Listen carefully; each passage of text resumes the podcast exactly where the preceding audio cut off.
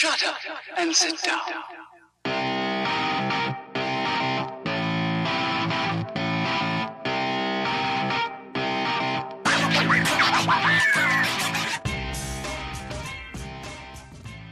Bien, muy bien. Estamos ahorita con una invitada muy especial mía, que es una de las personas que me ayudó a hacer la, mi parte del... eh, ¿Cómo se llama esto? De, de mi cultivo, esta cama. Ale Gallardo, Huerto. ayúdame. ¿Cómo se llamaba? huerto. El huerto, exactamente, el, el huerto. Y sin más, les presento a Alexandra Gallardo. Ella es ingeniera agropecuaria, se graduó en la ESPE, es permacultora certificada, eh, trabaja con productores del cantón Rumiñahui y se dedica a esto de la horticultura sustentable.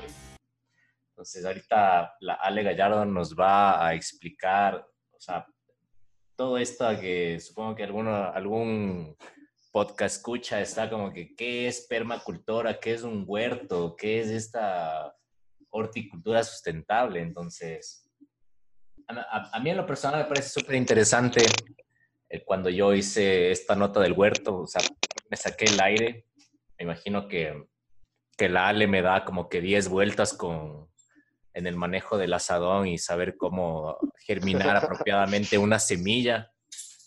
Y he estado intentando y a veces no me sale.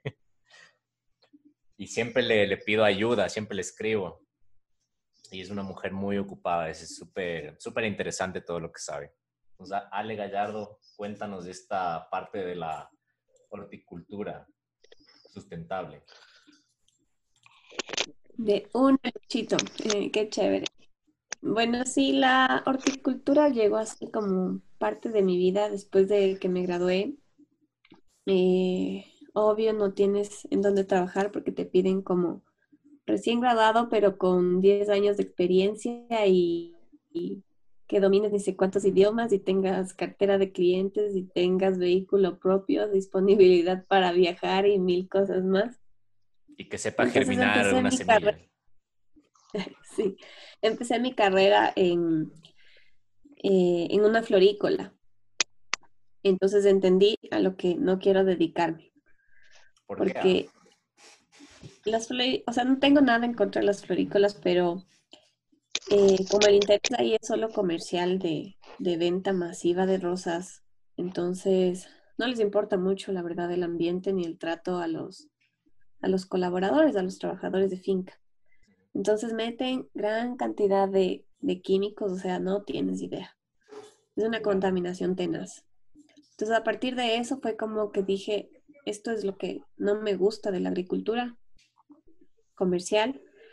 Entonces le di como un vuelco súper grande y empecé a, a investigar y a hacer las cosas por mi lado, ¿no? Porque dentro de mi carrera, lamentablemente, siempre te enfocan a, a la producción masiva, a los monocultivos, de hectáreas de hectáreas de lo mismo, y siempre te toca ahí utilizar químicos.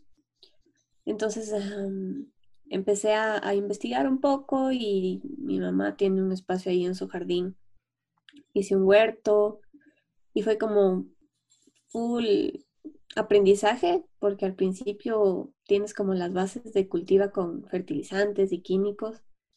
Entonces empecé a aprender bien en realidad ya con la experiencia hacer abonos. Y luego ya me metí a la permacultura, que es como un estilo de vida en el que aprendes a diseñar naturalmente para que todo funcione solo, como lo hace la naturaleza. O sea, huertos sostenibles, ¿no? O sea, tú le- les cultivas y, y- y de esto, o sea, me explicabas que hay plantas que, y cultivos que se complementan, ¿no? Que ahuyentan ciertas plagas que son mejores en esa, ¿cómo se llama esto? Sí, hay eh, varias formas en las que las plantas les gusta eh, como asociarse con otras. Entonces, esas asociaciones suelen ser positivas eh, porque tienen ventaja una de la otra. Entonces, un ejemplo así súper facilito y típico es, por ejemplo, que nuestros agricultores siembran maíz con frijol. Entonces, siempre lo han hecho, pero no saben el por qué. Siempre ha funcionado. Entonces, eh, el estudiar eso te ayuda a entender que el frijol es una leguminosa y tiene la capacidad de captar el nitrógeno ambiental y fijarlo en el suelo. El nitrógeno es un fertilizante básico en cualquier planta.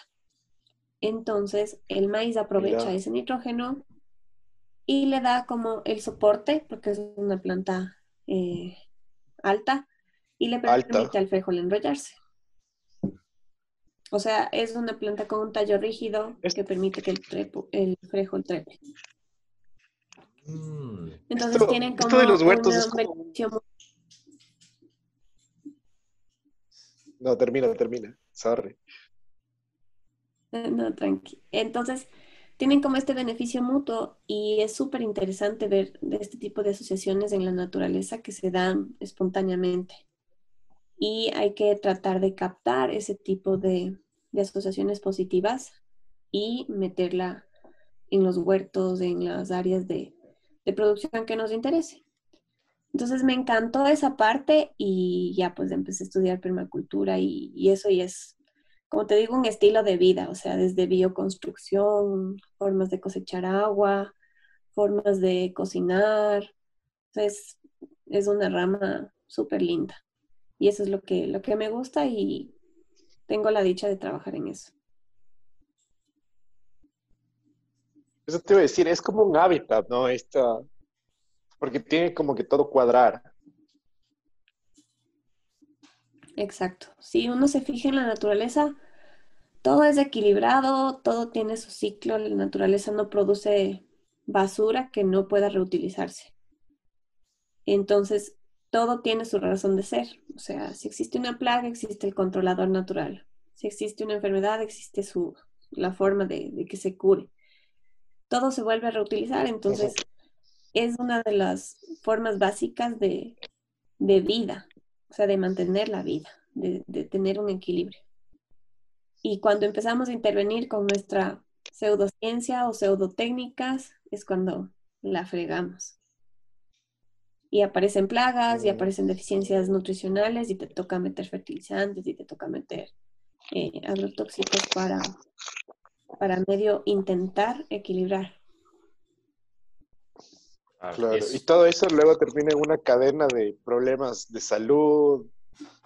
mm, y medioambientales, porque me- para También. matar, por ejemplo, un plaguicida, eh, son muy pocos los que son así súper específicos. Entonces, quieres matar algún insecto, pero terminas matando los benéficos, las abejas, mariquitas y un montón de controladores. mm, Entonces, las soluciones no van por ese lado.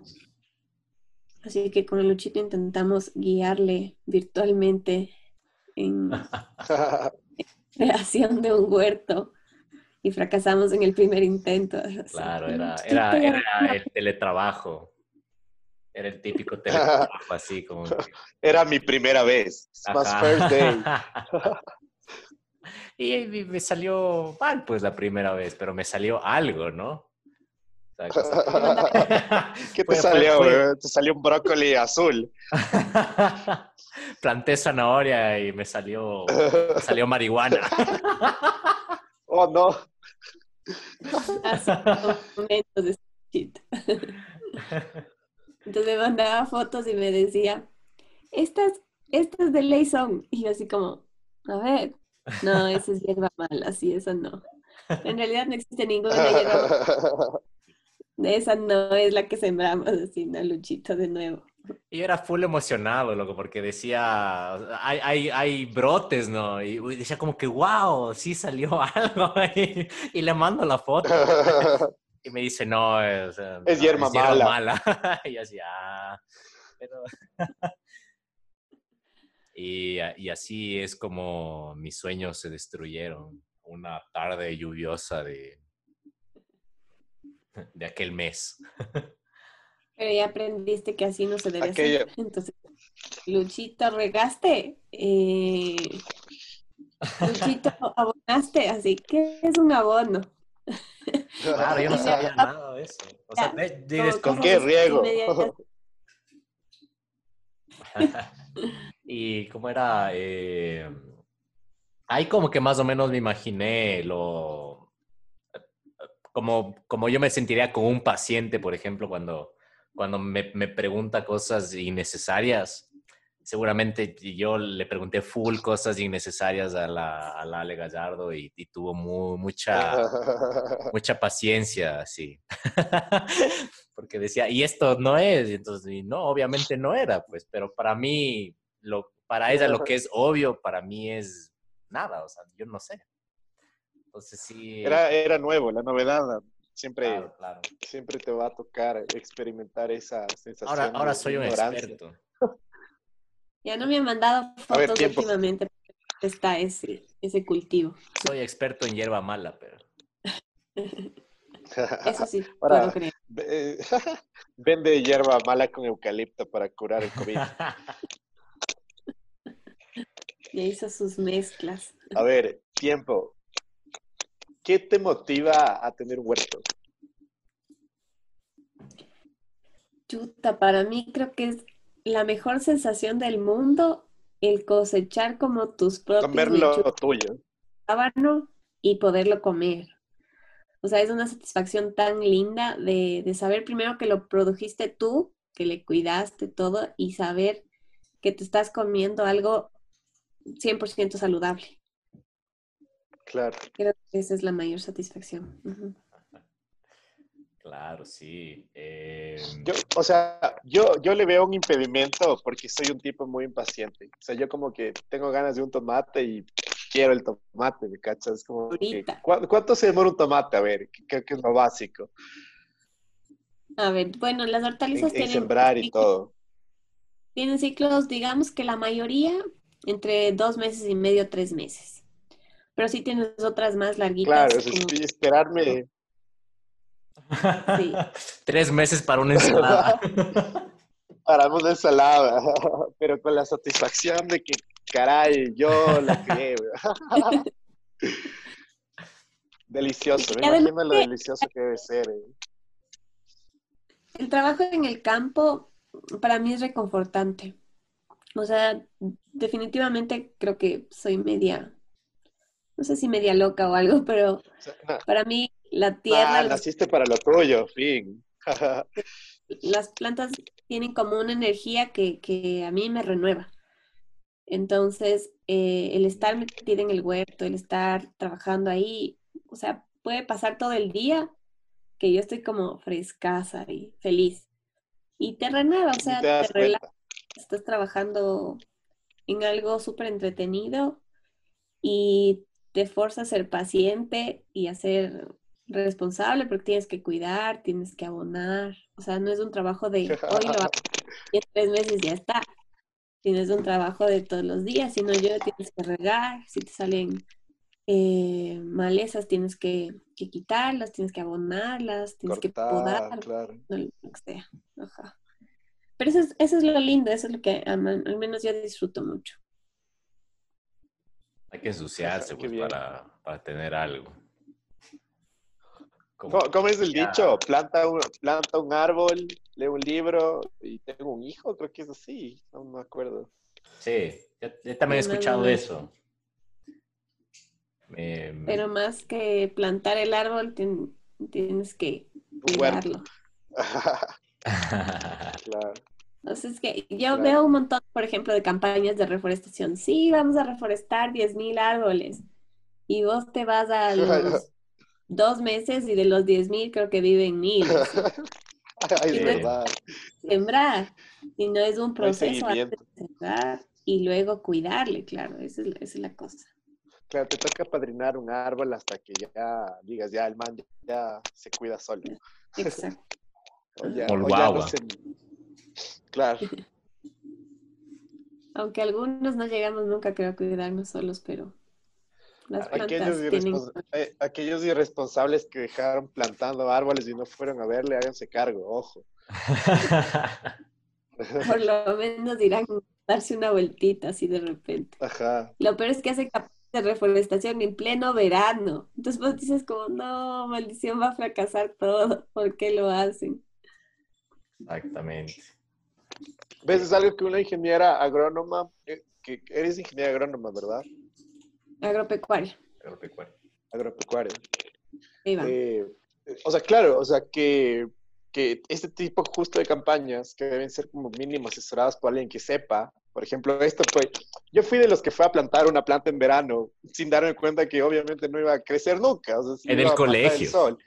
Entonces, claro, si hubiéramos sido guiados, quizás nuestros arbolitos estuvieran un poco, bueno, hubieran ya, a ver, mejor que en verano, fin. O sea, partiendo del hecho que comenzamos plantando mal. Entonces, qué interesante saber eso. O sea, en este tipo de campañas, o sea, por más buena voluntad que tengas, sí debe haber asesoría de alguien que, que sepa. O sea, mínimo, ve, pana, no le pongas tanta tierra negra, ponle un poquito de tierra también arenosa, no sé. Por ahí me estoy inventando. El, el- el chiste bueno. es que es que nosotros es- estamos haciendo de tal manera en que, tipo los espartanos, loco. O sea, ponemos y el que sobrevive es el que merece vivir. Entonces, Claro. Ajá. Darwi- darwinismo, darwinismo puro y duro. estamos forzando ese darwinismo, así que pilas, Sí, es pilas con eso. porque eh, igual hacen campañas y vos dices, chuta, pero ellos sí deben ser técnicos. En un municipio que no quiero decir el nombre, pero el que eh, plantan árboles así como en el parter, en pleno ripio, en la montaña de, de asfalto que quedó. Ahí queremos sembrar y hacen unos agujeros como súper chiquititos y sin nada de abono, sin nada de riego. Entonces, sabes que esos arbolitos están predestinados a morir o a crecer súper raquíticos. Entonces, sí, sí nos falta. Ajá, crecen solo meter- palos. Exacto. Meternos bien en esa onda y cada uno como a su área, ¿no? Que a veces piensas que es súper facilito. Un sus árbol, zapatos. tierra y ya. Y no es tanto así. Claro. Sí, yo, es yo era, yo era de esos, sí, de ley. Yo también, tierra, soy- yo, ya. Yo también, así dije, ya, tierra y agua. Pues que también, a ver, hay que, al César lo que es el César, hay plantas que literal vos le echas ahí y crecen, ok. Exacto. Como en Hay mi plantas huerto. que quieres matarles, o sea, las famosas maletas.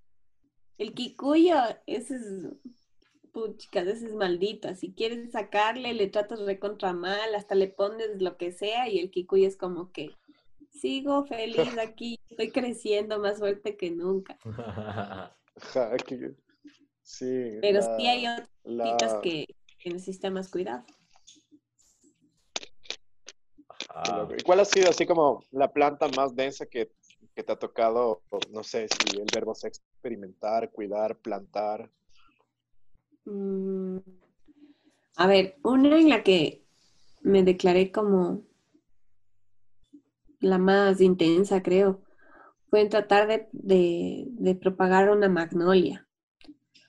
Porque las magnolias, y no lo logré, o sea, sigo en el intento. Porque las magnolias te dan una especie como de piña, como la de los pinos. ¿Y dónde están las semillas? Pero normalmente solo se fecundan unas muy pocas.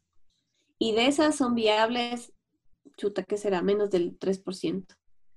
Entonces, sacar una Mm. planta de magnolia de una semilla es chuta como misión imposible. Y hasta ahora no Ah, o lo he sea, tú, logrado. tú- o sea, lo que tú, lo que tú quieres hacer es como que plantar una semilla de magnolia y que crezca, sacada de estas piñas. Exacto. ¡Wow! A ver, ¿cómo son las magnolias? Yo soy muy malo en esto. Me encantan las ¿Y magnolias. depende porque- algo del clima o, o- Sí, o sea, un montón de condiciones que siempre van a influir en el desarrollo de una planta, como son la temperatura, el suelo, eh, Ah, el abono que le pongan, la luz que reciban, eh, el riego. Entonces, esos son como cinco elementos que tú tienes que equilibrarles para que funcione. Hay plantas que les gusta mucho el sol, otras que no les gusta el sol. Entonces hay que conocerles para saber lo que les gusta y que se desarrollen bien. Pero es investigar y ser súper observador todo el tiempo. Por eso creo que somos medios fijones, porque una planta no te dice lo que le falta, no te dice que está mal. Claro. Entonces, hay que aprender a, a leer lo que, lo que te está diciendo. Le falta. ver, exacto, ver estados, a veces se arrugan las hojas, a veces se, se ponen de, de distintos colores, entonces te toca como decir, a ver, qué te está pasando Como agacharle. y ayudarle, ajá. O sea, de, de lo Amor, ¿qué es como comprensión que y lo, ternura. lo, lo más común, esas deficiencias más comunes, por ejemplo, o sea, ahí veía que eh, si es que hay una deficiencia de nitrógeno, la, la hoja se vuelve como que amarillenta. Pero si es que hay un exceso de, qué sé yo, de fósforo y de potasio, la- empiezan en las puntas a perder el color, como, como que necrosis y se empiezan como que a, hacer rollito. ¿Esto pasa en todas las plantas o, qué es como que, cuáles son estas, eh, estos signos, síntomas más comunes de estas deficiencias o excesos de, de- de estos nutrientes? Ya, sí, así como digamos en los humanos, los doctores chequean la, la mucosa ocular a ver si está rojita y no estamos anémicos por deficiencia de hierro. Igual puedes ver algunos eh, signos y síntomas en las, en las plantas. Entonces, esto es un poco complejo de entender, pero es súper chévere, porque los minerales tienen eh, movilidad en la planta de distinta forma. Ajá. Entonces, hay algunos elementos que tienen buena movilidad, entonces llegan hasta los brotes, o sea, como que suben toda la planta. Pero otros que son de lenta movilidad, entonces se quedan como las partes bajeras, en las hojas viejas. Entonces, por ejemplo, el nitrógeno, eh, tú te fijas eh, un amarillamiento general en la planta, pero normalmente lo vas a ver en hojas bajeras, porque es de lenta movilidad. Entonces, hay otros que son de eh, rápida movilidad y te vas a fijar en cambio las deficiencias en los brotes. Por ejemplo, el hierro. Entonces, ahí tú vas viendo coloraciones. Hay algunas que las nervaduras se ponen más oscuras, otras que los bordes se quedan oscuros, otras que se tornan de color morado. El calcio, por ejemplo, se ve la deficiencia en brotes tiernos y con hojas que están deformes o arrugadas. Entonces, uh, chicas, cada, cada elemento tiene su, su forma de identificar y aún así a veces te confundes, porque no puede ser que, a veces pasa que no es un solo elemento el que está deficiente, sino son varios. Entonces dices, chuta, esto parece nitrógeno, pero también parece calcio y también fósforo, entonces tienes que seguir sí, viendo así de cada una que, que puede ser. A veces ni siquiera es eso, es una enfermedad. Entonces sí te confundes un montón de veces, pero la experiencia ya te va dando un Ajá. poco más de directrices. Mi- Mientras más la cagues, más, más ya vas cachando, así. O sea, Así eh, así es como yo, o sea, cacho más o menos, o sea, porque... O sea, como todo en la vida. Sí, pero, pero, pero no, puedes, no- no puedes cagarla con tu hijo, por ejemplo. ¿Tuviste esa de, de- Claro. de- con vos solito? O durante- capaz la cagaste con tu hijo. A no ser que... ¡Ma! No. Mamá, tenemos podcast. Ay, el excelente episodio. Todos los, los que escuchan ahorita se están dando cuenta que, que los primeros son los más cagados por lo general. A mí hay algo que siempre me ha sorprendido de las plantas, weón. Las plantas tienen sexo, loco. O sea, hay plantas macho, hay plantas hembra. Eso siempre es como que... Alguna gente no sabía esto. Y de ley, lo más probable, el típico ejemplo es la marihuana. Lo más probable es que tú tengas algún amigo que te ha dicho, oye, Ale, este, no sé, ¿qué le pongo para que sea más ancha, para que me dé más cogollos? De ley Ah. tienes un panita No, ahí Para que zafado. se haga hembra.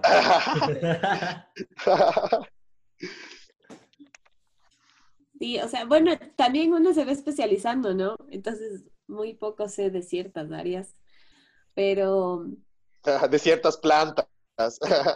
Y la planta atrás, ¿no? El, el tomaco.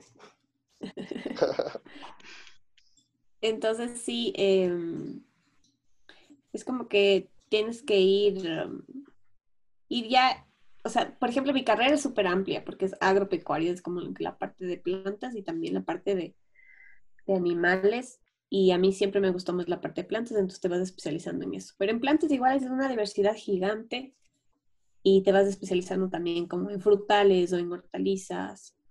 Así que ya cultivos más específicos. Eh, no siempre puedes asesorar así y tan fino porque es como que no cachas mucho. Pero sí, las plantas tienen varias formas de reproducción. Entonces, la que más me gusta a mí es eh, la eh, propagación vegetativa o a través, o asexual, digamos. Porque sacas como la típica patita, esqueje o estaca y ya tienes otra planta. O sea, tienes ah, un como clon. un, eh, un injerto. ¿o no? Un clon. Eso es otra cosa. Sí, es otra cosa el injerto. Ah, ya, ya, ya, ya. La que cortas y le pones en un vasito, por ejemplo, y crece sola. Exacto. Sí. Ah, reprodujiste una planta enseguida y, y súper fácil. Pero no Ya. todas se reproducen así. Entonces las otras se reproducen de manera sexual. Entonces ahí sí tienes como el polen, que son los espermatozoides, y a veces una flor se autopoliniza. Es decir, una, en una flor encuentras gametos masculinos y femeninos, ovario y es, en lo- el polen que serían los, son los masculinos y se autofecunda. Más o menos. Pero en, en otros casos, en otro tipo de plantas, necesita un polen externo que venga y, y- y polinice. Y hay especies que Para eso tienen... las abejitas. Exacto. Y hay especies que tienen polinización cruzada, como por ejemplo el maíz. Entonces, si tú siembras plantas de la misma familia, como el maíz, el canguil, el morocho, el chulpi, todos son de la misma familia porque son muy parecidos, pero se cruzan entre ellos. Mira, cierto. Entonces puedes tener un maíz que te sale súper duro el grano porque se le llama como maíz amorochado, se cruzó con morocho. Y el grano es medio blanquecino, locura, ¿en duro. serio? Ah. O tienes un canguil eh, amaizado también, porque se cruzan entre ellos. Entonces, como que es súper interesante saberlo. Por ejemplo, la familia de los Ahí zucchinis, sale canguil de microondas. más o menos. Sale el canguil que no. El, el canguil de mantequilla, de caramelo, de...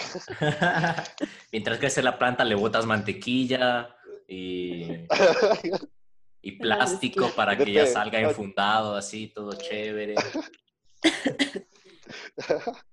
Esos chinos son medios capaces. Después de las sandías cuadradas, dije, chute, estos manes pueden hacer cualquier cosa.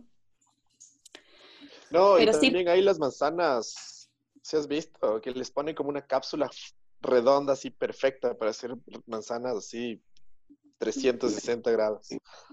Sí, sí, sí. O sea, hay cosas ya súper locas. Y por ejemplo, lo que les voy a contar ¿Qué es, de los zucchinis? Ya, los zucchinis, el zapallo, el sambo, todos y pepinillos son todos de la misma familia porque son súper parecidos, la- las plantitas. Entonces, estos tienen flores macho y flores hembra en la misma planta. Entonces, si googlean ahí un poquito, van a ver la diferencia entre una flor macho y una flor hembra. Que la flor hembra tiene como el, el frutito, digamos, que, que va a ser en el futuro, en realidad el fruto, súper finito. O sea, y ya empieza como a verle, le vamos a ver que se va engrosando, engrosando y se va formando el pepinillo o el, o el zapallo. Y, e- y tiene flores, en cambio, súper finitas, que por más que se polinicen, no van a formar un sambo zapallo, porque la función de esas es solamente producir polen. Entonces, por eso en una misma planta tienes macho y hembra, y tú puedes ayudarles polinizando. O sea, arrancas una flor macho, expones los, uh, el polen, sacas los petalitos y lo utilizas como brochita y vas fecundando, tocando los, los pistilos de las flores hembra.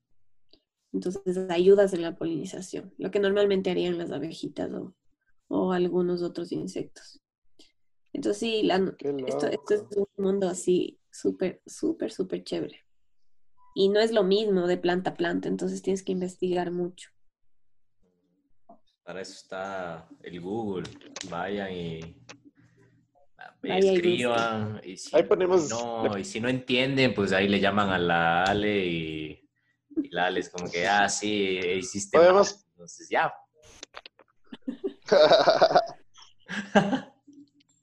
Dia- diagnóstico de hierba mala. Diagnóstico toda tu cama es de Kikuyo. Impreso así, firmado. Tenga. 50 dólares por Re- Reprobado. ¿Cómo hay de ley como que ciertos mitos y verdades que eh, en la parte de la, de la agricultura, por ejemplo, veía estos como que videos, ¿no? Donde supuestamente tú cortas, eh, eh, sacas la, lo- la parte del, del tallo de las cebollas blancas y, y supuestamente te crece otra vez una cebolla, pero no es así. Eh, entonces hay, hay estos como que hacks, ¿no? Que se han hecho pseudo populares y a- algunos de ellos no funcionan y otros sí. Entonces, ¿qué, ¿cuáles de esos crees tú que son como que muy comunes o has visto que muchas personas hacen pero que no dan resultado? O sea, por ejemplo, em, yo he visto un montón de, de, de videos así en los que cortan las rodajas de tomate y ponen en la tierra y tapan y eso está como listo. En tres días tenemos la plantita así saliendo. Mm, Cuando, o sea, nada que ver. O sea, tienes que secar las, las, las, las semillitas, limpiarles. Después de eso recién vas a sembrar y no es que van a germinar enseguida. Es un proceso. Obviamente si dejas un tomate ahí que se descomponga, en algún momento sí puedes tener semillas que germinen de ahí, pero no es un proceso así de rápido como, como se ve, ¿no? O sea, para que un tomate se descomponga y luego las semillas germinen, tal vez pase por lo menos, no sé, un mes o un poco más. Entonces sí hay cosas como que no son muy ciertas. O que, por ejemplo, de un apio, eh, si viene con la parte como de la raíz, puedes sacar las hojas externas o los tallitos externos y si dejas el, brote principal, va a seguir saliendo, pero no va a igualar a una planta nueva, digámoslo así. O sea, va a permanecer viva y va por ahí a salir uno que otro brote, pero ya no tienes el mismo vigor que una planta nueva. Entonces sí hay muchos inventos así de esto de ley, o sea, se ve tan facilito y dices, ah, ya, de ley hago. De Y ley, ajá. es un desastre porque no, no funciona. De ley tengo tomates mañana, sí. A ver, vos, vos- vos pongo un tomate en una maceta y pilas en mi grupo de WhatsApp, eh, las hamburguesas la próxima semana, ya mismo tengo tomates. yo llevo los tomates. pilas, muchachos, llevo los tomates. Claro, y no, ofreces 10 libras por poco de tomates.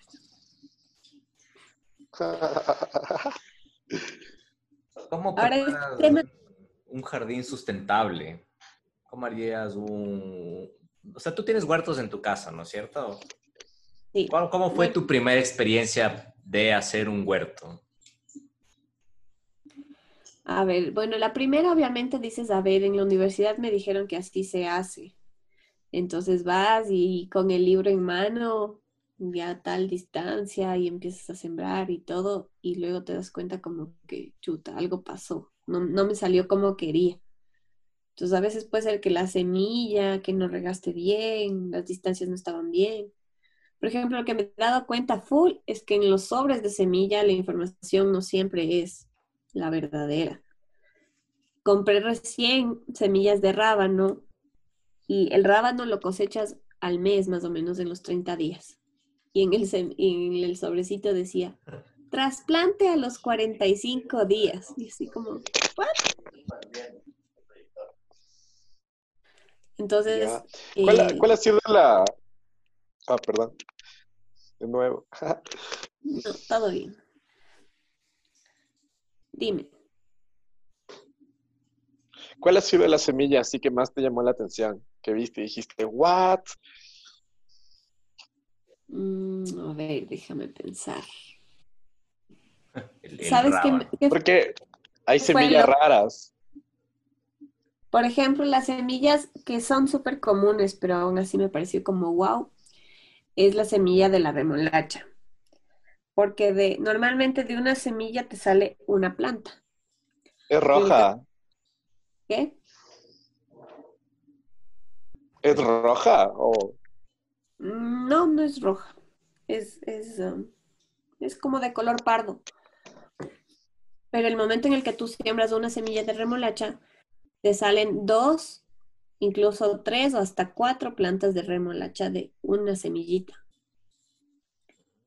Entonces eso fue como, sembré- de ley sembré una y ¿por qué me salieron aquí tantas pegaditas?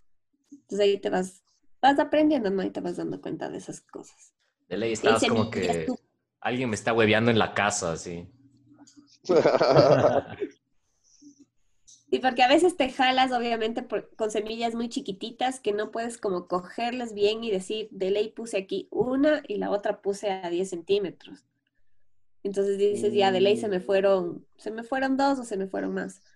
Pero en cambio las de remolacha sí son como grandecitas para poder poner una. Entonces me acuerdo que hice un semillero en estos, en estas celditas que hay.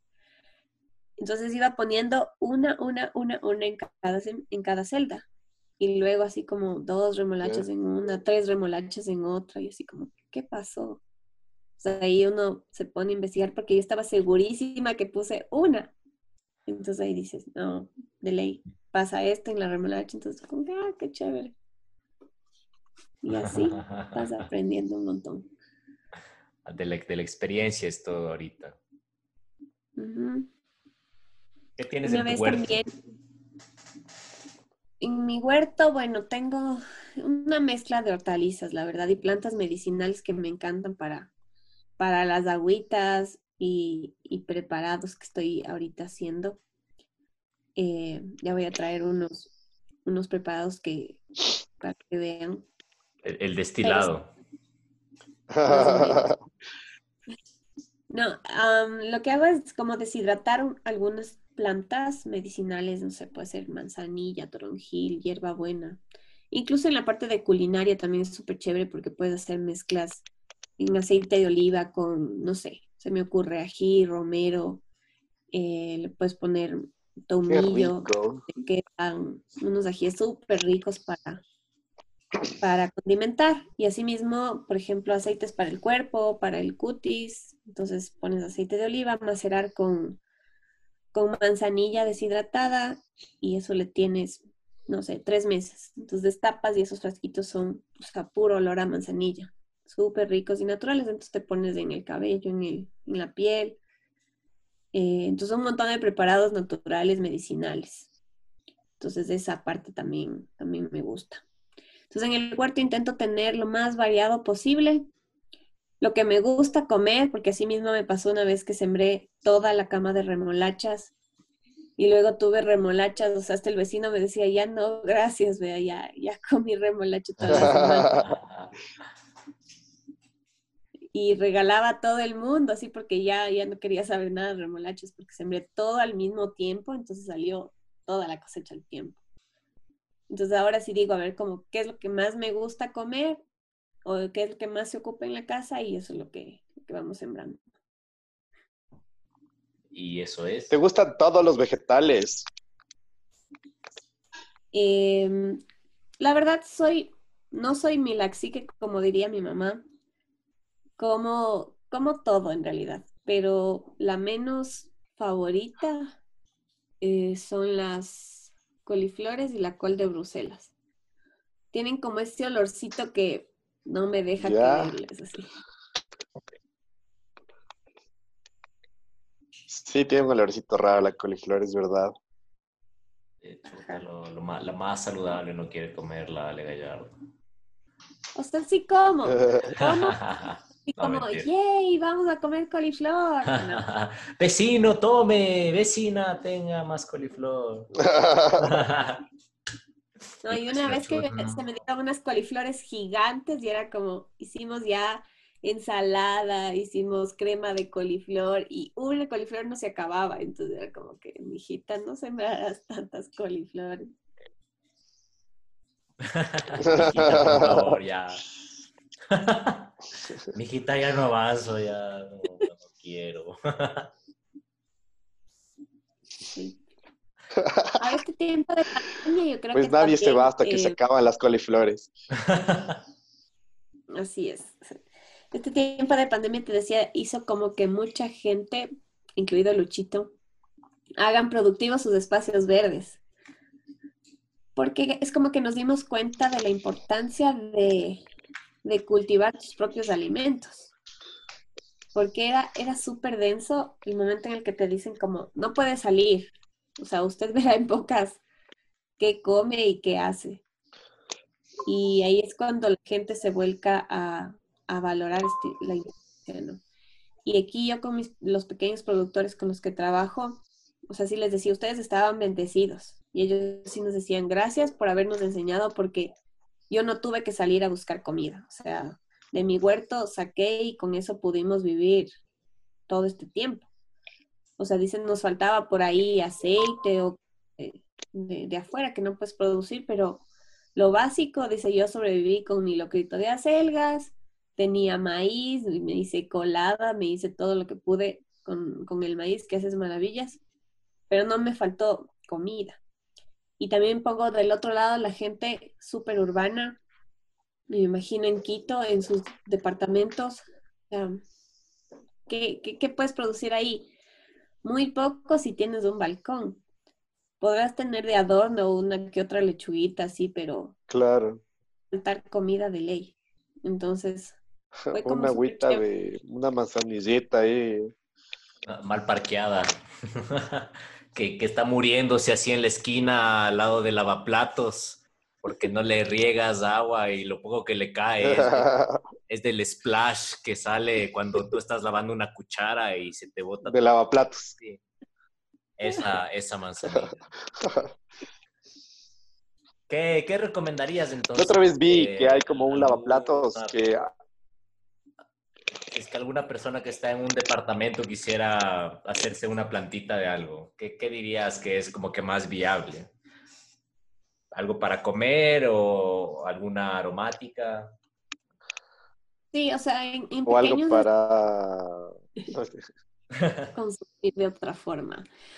Lo que más puedes producir en espacios así como pequeños y con pocas um, condiciones, porque no tienes a veces suficiente luminosidad, no tienes como abono, te puedes hacer un indoor. son hierbitas culinarias así, o sea, hierbas de, de ciclo súper corto que puedas cosecharlas pronto, eh, como culantro, perejil, puedes tener por ahí orégano, tomillo, eh, y las hierbitas medicinales, ¿no? Manzanilla, toronjil, ese tipo de cosas que, que no necesitan como... Albahaca entra Pues- dentro de eso. Sí, la albahaca también. Es media complicada, pero, pero cuando ya se le coge el tino, sí, está bien. Pero ponerte a producir, pues también por ahí de repente una maceta con, con, tomate de, de riñón y demás, pero no vas a producir, por ejemplo, una buena cola, así, como gigante. O sea, difícil porque vas a necesitar más espacio. No vas a poder producir maíz, por ejemplo. O sea, unos choclitos en maceta como que no, no se van a dar. Eh, y frutales tampoco, o sea, o podrás tener un frutal así como de adorno y que de vez en cuando te dé un tomatito de árbol, pero no algo como para que puedas consumir siempre. Entonces, para esos espacios pequeños, plantas pequeñas. ¿Tú querías decir algo, Andrés? No, no, no, no. Justo sobre la albahaca tenía dudas, si es que entra como eso. Ah, y también que vi justo eso que hablabas de, la salpicadura a la manzanilla. Hay unos como lavaplatos que a los lados justo tienen como unas macetitas. Entonces, toda el agua esa que tiene, eh, o sea, tiene, a ver, leí, tenía una cosa, eh, ah, el coco o la cubierta del coco, tú me vas a corregir mejor ayuda muchísimo como a purificar un poco el agua y a darle nutrientes. Entonces tenía esa como, cas- como característica. Entonces toda esa agua de los platos que vos dejas ya secando, limpios, se chorrea y se va para, para eso y tienes como plantitas justo estas de, de ciclo corto. Parece interesante la idea. Sí, o sea, sí, sí podría funcionar. Em, la fibra de coco se utiliza mucho como, como un sustrato, digamos, en lugar de la tierra. Fibra. Pero sí necesitas, po- eh, ajá, es pura fibra, necesitas ponerle em, un poco de, de fertilizantes para que, para que funcione. Pero sí, o sea, hay, hay inventos así como el que tú viste que dices como que sí, esto sí funcionaría. Pero he visto también otros así como compostera en dos por tres, así que mandas todos los desechos. Creo que a la semana abres un compartimento y te sale una tierra hermosa, negra, así li- lista para usar. O sea, mentira. Y cero malos olores. Entonces dices como, ¿cómo puede ser posible así? Eso no, eso no, no sirve, no crean en eso. Claro. O sea, hay Debe sistemas. oler, si no. Si no, no o sea, hay vale. Si o no, sea, no vale, claro. que puedes hacerlos funcionar bien, pero tienes que ser como súper equilibrado en la cantidad de cosas frescas y cosas secas que pones. Pero si mandas lo que buenamente tienes en la cocina, difícilmente vas a tener un producto así como de esa calidad y en ese tiempo. Entonces sí hay cosas como que vil mentira y obviamente otras como las que tú mencionas que sí, que sí podrían funcionar. Ha- Haces el compost, abres, sale la tierra y, y tras los, los huesos de, de KFC que te comiste la semana pasada también. Las papas de McDonald's vivas, así. Todavía valen. Todavía valen. ajá. Papas de McDonald's no se dañan nunca. y las ratas en el, en el costado de la cocina así esperando nomás. O- Había una idea de, eh, digamos, una, una casa sustentable, ¿no? Entonces, en estas casas sustentables, eh, al momento en el que ahorita que estamos hablando de lavar los platos, el agua que era utilizada para este proceso iba a, a un huerto o a unas jardineras. Es, es viable totalmente, o sea, no, no es que esta agua con jabón de lavaplatos o con tal vez ciertos residuos de comida le, le friega al huerto. ¿Qué opinas tú? O sea, totalmente sustentable. Y así es, creo yo, como deberíamos tener todas nuestras casas. O sea, deberíamos tener como por separado las aguas grises, que son las que salen de, lavaplatos, de lavamanos, de la ducha, y las aguas negras, que son las que salen ya con, con, con desechos, digamos así, o sea, el baño literalmente porque cuando contaminas el agua ya con heces fecales, por ejemplo, con orina, y es bien difícil volverle a purificar a esa agua, como para poderla utilizar para consumo. Eh, entonces, la solución es simplemente no, en su- o sea, no, no utilizar agua para eso.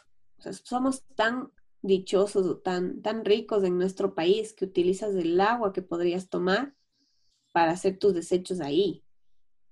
En otros países no, no puedes hacer, o sea, no tienes el lujo de hacer eso porque tienes que decidir si te tomas esa agua o, o no. En cambio, aquí en el Ecuador todavía podemos hacer eso. Pero yo creo que sí, o sea, cada casa debería tener como por separado las aguas grises que puedes filtrarlas. Obviamente tendríamos que usar jabones eh, no tan fuertes como los que normalmente las marcas comerciales, sino jabones biodegradables. Y esto pasa por un proceso de, de, de purificación simple. Es una trampa de grasas, luego pasa por un filtro de varias, de varias capas de, de carbón, de piedra, de arena. Y luego puede entrar, incluso hay plantas purificadoras que tienen la capacidad de transformar estos compuestos y biodegradarlos. Entonces, agua vas a tener de, de calidad como para regar frutales, regar tu huerto, regar tu jardín en general. Entonces, sí, sí, sí puedes aprovechar esas aguas grises. Las aguas negras sí es más difícil. Y para hacer una verdadera casa sustentable deberíamos hacer como baños secos.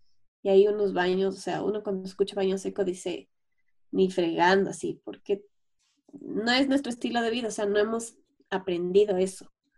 Pero hay baños secos súper modernos en los que no tienes malos olores, que son como, como un baño normal.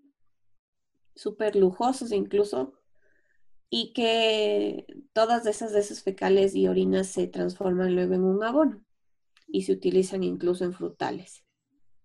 Entonces, sí puedes hacer sistemas súper em, agroecológicos o sustentables o biodegradables que, que funcionen y que no te, no te contaminen el agua y reutilices todo lo que puedas. Muy bien, ¿eh? como, como para pensar, ¿no es cierto? Mientras, mientras estás en el baño así desperdiciando unos 10 litros de agua después de almorzar. Escuchando, mamá, tenemos podcast, remordiendo la conciencia. maldito seas porque tienes que comer tanto y gastar tanta agua en este preciso momento. Es que sí, cuando uno está, por ejemplo, en, la montaña ajá, y llevas agua para sobrevivir, no sé, tres días, o sea, te das ah. cuenta de que esa agua debes tomarla. Y cuando te toca lavarte las manos o, quieres lavarte la cara, dices, mierda, o sea, el agua que voy a, utilizar en eso podría tomarme el día siguiente. Entonces, te das cuenta de, la importancia en realidad que tiene el agua. Ah, pocos sabrán esa, esa necesidad. Es cagado. Peor si caminas un montón. O sea, ahorita, ahorita que, hace, que me hace caer en cuenta eso, con unos amigos yo me fui al altar y, son como ocho horas de caminata hasta llegar a, la, base, ¿no? Y ahí tienes que llevar carpas, tienes que llevar agua, obviamente. Eh, más allá, cuando ya estás cerca de, llegar, tienes unos pequeños riachuelos, pero ¿y si no tuvieras eso? De ley tienes que preservar de una mejor manera tus galones de agua que llevas. Y alrededor del mundo, porque, porque el mundo no se acaba de aquí afuera de tu casa, hay, hay comunidades, hay personas que, como lo, como lo dijo la Ale, tienen que, tomar esa, esa decisión de mejor me tomo el agua en lugar de hacer cualquier otra huevada. Es muy, muy buena esa, ese punto de vista. Y me pasó una vez que nos fuimos a, al Sumaco. Mi hermano le encanta el andinismo. Y me dice, vamos. Y yo así como, ¿estás segura que jalo? Así. Me dice, vamos a caminar en promedio de 8 a 10 horas diarias por tres días. Y yo así como, no. madre fuertecito. Y en ese tiempo yo estudiaba en, en, en el IASA y, y, como que sí tenía algo de físico porque te sacan el aire así trabajando. Entonces me dice, no, vos estás todo el tiempo eh, como haciendo actividad física de ley avanzas, ¿no? Creo que fue una de las pruebas más grandes de mi vida, pero tienes que llevar agua para sobrevivir esos tres días. Entonces, tampoco puedes cargarte el galón así de, de agua embotellada, porque cada grano te toca cargar. O sea, entonces ahí uno decidía así como, ¿llevo esta camiseta de algodón o llevo esta camiseta sintética que me pesa menos? Porque toda la final cargas. Entonces yo llevé, me acuerdo, eh, creo que cuatro litros de agua cargando. Entonces, y llevé arroz, me acuerdo, para cocinar. Y de ahí me pongo a pensar así como miércoles. Yo siempre hago el arroz como lavando el arroz y luego pongo el arroz y escurro el arroz. Entonces digo, voy a desperdiciar un montón de agua, así como no, mejor no hagamos arroz. Y me acuerdo que me moría de sed y había en ese tiempo esas avenas instantáneas o molidas que llevabas en, en, polvo. Entonces, calculo mal la dosis y pongo en mi botellita de agua, creo que como, no sé, cuatro de esas cucharadas de, avena. Y se me hace un engrudo maldito así. Y, era mi última botella de agua y no, pude Entonces sí fue como, Dios mío, el agua es importante. Entonces bajando, me acuerdo que faltaban así como cinco horas de, de caminata. Y yo ya en el borde así de la deshidratación, ya me salieron fuegos, así ya estaba mal y veo una cabañita así botada, solo era paredes y en el techo había un tanque. Yo dije, mierda, ahí hay agua de ley. Yo me subo. Entonces mi ella, no, no, todavía tengo unos dos orbitos, ya te comparto. Yo, me faltan cinco horas de caminata, no voy a aguantar. Entonces me trepé a, esa, a ese techo y encontré un agua ahí media verdosa con unas natas lindas. Entonces dije, no me importa, tengo que tomar agua. Entonces saqué, boté mi engrudo de, de avena y cogí esa agua. Me acuerdo que le pasé por, por dos camisetas que tenía medias limpias y me tocó tomar agua, que era eso o, o ya, ya moría. O sea, tenía tal, tal deshidratación que me tocó hacer eso. Entonces creo que vivir ese extremo ha hecho así como que valore cada gota de agua.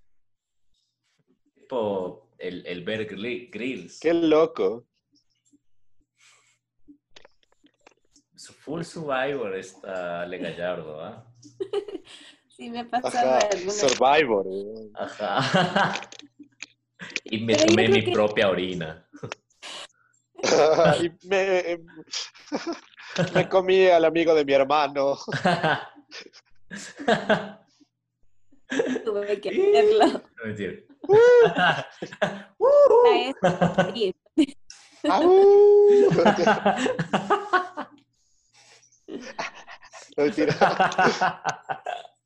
El amigo escuchando, no me acuerdo, loco. Ah, Deshidratado.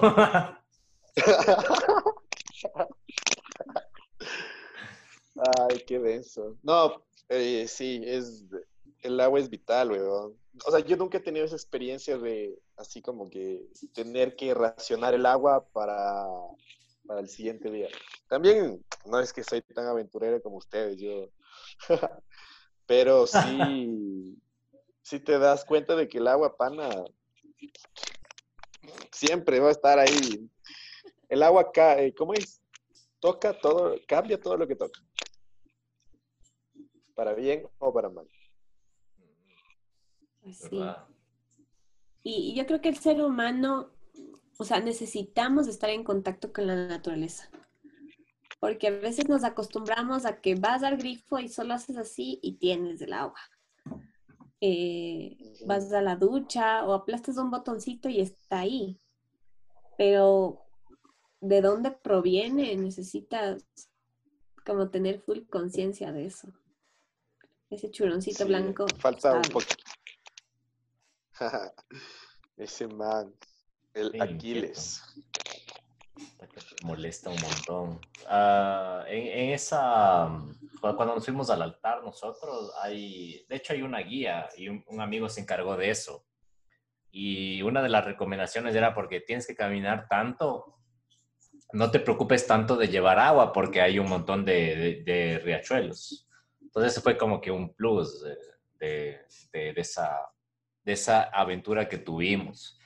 Pero sí, mucho, diría yo, lo que, lo que hiciste, lo que cuentas que hiciste, como para, como para aventurarte así nomás, ¿no? No, no, no creo que hacías, haces mucho de eso, ¿no? O hacías.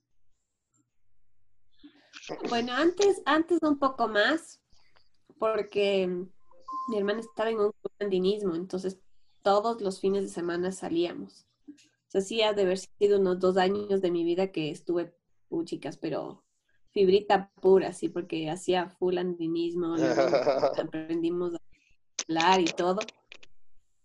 Entonces, es súper bacán. O sea, siempre la naturaleza a mí me ha encantado. Y, pero ya después tuve que trabajar los fines de semana, entonces ya dejé de hacer andinismo. Pero, pero sí es súper lindo. Y, y súper cansado también, ¿no? Y si no tienes como el equipo necesario, también sufres un montón. Sí, sí, sí, sí me ha pasado. Ay, sí. Ponte, tienes que dormir y, y llevas un, un sleeping chichigua, ¿no? Ah, que creo que es la típica. y, y- y ya, eres con full frío. A mí me pasó que nos, nos fuimos a la mica con unos Error de amigos. principiante. Ajá, y, y logramos eh, acampar ahí porque no era permitido. Sin embargo, yo, yo había llevado un sleeping así chichigua, ¿no? Y, o sea, una de las recomendaciones que, que hay es que, o sea, cuando vas a dormir, es que, o sea, duermas y pongas la ropa que te vas a poner mañana o lo- toda la ropa que tengas dentro del sleeping para que esa huevada no esté fría al al momento que tú ya vayas a desempacar. Y es un, es un consejo como que re útil y re como que chuta de ley, ¿no? ¿Por qué, por qué no haces eso? Entonces, ahí, ahí, ahí, ahí sufrieron mis amigos porque yo había leído así más o menos para, para prepararme porque ya me había pasado antes. Y de lo que hicimos en la mica, o sea, eh, queríamos hacer una fogata porque hacía tanto frío estando al lado de esa, de esa laguna, es heladísimo. Queríamos hacer una fogata, no podíamos. Eh, un, amigo tenía un encendedor y nosotros tratando de prender carbón, así con fósforos y, y con huevadas secas que habíamos encontrado. El man cogió un encendedor y un carbón al lado y se quedó como que media hora, 20 minutos así tratando de prender el carbón. Y mientras todos nos reíamos del intento de- del man porque nos parecía estúpido, eso fue lo que prendió la fogata y, y nos medio salvó de- del frío de, de esa noche. Hombre, hacer fuego. Algún rato quieran hacer una fogata, tengan carbón y una fosforera, o sea, pueden intentar esa parte porque, porque sí funciona. La otra que hicimos fue de la, de la fogata, como que coger las piedras que estaban ahí y, y- y meter en el sleeping o, o estar como que cerca del sleeping para que te pueda calentar los pies. Ya, Claro, o sea, eso sí que chavo. lo- los hacks, ¿no? Los hacks. Top, top 10 tips para acampar pilas. Y hablando de experiencias así malditas, también pues me voy al altar. Igual mi hermana jalándome. No, sí, sí, vamos. Y tenía Sí, un, jalas, tranca. Tenía un novio eh, que estudiaba sistemas, me acuerdo. Pero el pobre sí, nunca había ido de caminata ni a la Carolina, creo así. Le pregunto, sí, sí, ¿te gusta salir? Me dice, sí, sí, subido a Lilalo. Y fue como, chuta, mango. Vamos. Y le llevo. Creo que fue su peor, la peor experiencia de su vida. Me dice, yo sí tengo carpa. Y yo confiadas, así como, ya, bacán, sí tenemos carpa. Y, y llegamos y tal cual, así la carpa de playa. Y estábamos por poco y en la nieve. Entonces como miércoles y ahora en dónde dormimos, esto no sirve. Por suerte nos acogieron ahí en una carpa de seis personas. No paró de llover durante los tres días que estuvimos. Eh, como tip, siempre pongan sus mudadas de ropa en fundas individuales. Toda mi ropa estaba mojada para los tres días. No tenía nada seco, me cagaba del frío. Eh, el sleeping bag de mi, de mi ñaña se mojó. Tuve que compartir mi sleeping con ella al, al segundo día. O sea, fue, fue un desastre total. Llevé botas de caucho para la nieve y se me congelaban los pies. No. La pasé mal, mal, mal. Si yo la pasé mal, mi pobre novio la pasó, pero recontra, recontra mal, que le dio soroche. Se moría del frío el pobre. Entonces sí, no, no, mucho, mucho estuvo. Sí, hay, hay que, hay que hacerla. Hay que hacerla de googlear, pues. no se vayan así creyendo que es huevadas nomás. Si es que, aunque sea, sea su primera vez al Hilalo, o sea, péguense una googleada, así. Escríbanos a mamá, tenemos podcast para darles unos tips también. Ale, dinos algo como que para Tal cual. Para ya ir cerrando, como que, ¿qué es lo que estás haciendo?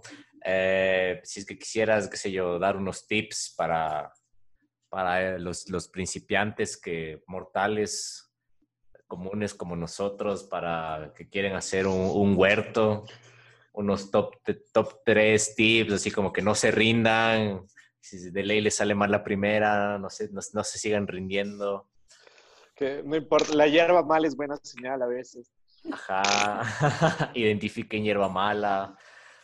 Pues eso, como que la- los últimos minutos son siempre del, del invitado y dinos, qué estás haciendo, cuáles son tus planes, dónde te encontramos, eh, qué, qué nos recomiendas, todo lo que tú quieras. Ya, chévere. Eh, bueno, si quieren eh, hacer sus huertitos en casa, si quieren hacer diseños de, jardines permaculturales o sustentables, me encanta trabajar en eso, así que estoy a las órdenes. ¿Cómo me encuentran? Chuzas. Soy media, media oculta, no tengo así como mi mega perfil. Pero... Es, información top secreta, así de gobierno. No, pero pueden, no sé, pues buscarme por mis, redes sociales. Estoy como Alex Gallardo en Facebook y me pueden escribir y ya por ahí podemos contactarnos. Em, disfruto mucho de esta, de esta parte de, los huertos familiares, entonces me encanta, me encanta enseñar a la gente cómo producir sus propias plantitas. Em, los mensajes, el mensaje que les podría dar es que siempre intenten mantenerse en contacto con la naturaleza de alguna forma. O sea, por más urbanos que sean, por más chicos sistemas y que les guste solo la tecnología y intenten siempre salir y hacer algo en pro de la naturaleza. Así sea reciclar una botella de plástico y ya están haciendo algo. Intenten gastar menos agua y algunos tips cuando vayan a empezar, intenten informarse lo que más puedan antes.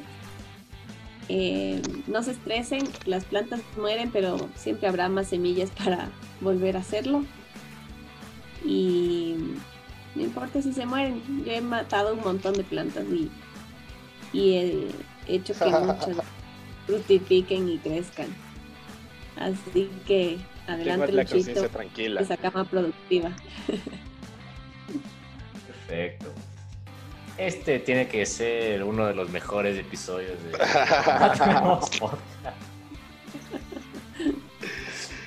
Gracias, Ale, qué bueno. Fue una clase magistral acerca de, todo esto, ¿no? Que, a veces nos parece que, está siempre ahí, pero no, o sea, hay un telón detrás de todo esto que llega hasta nuestros platos. Así que fue muy interesante escucharte y nada. Mamá, tenemos podcast. Nos vemos en el siguiente episodio. Muchas gracias, Ale, por estar con nosotros. A ustedes, gracias, chicos.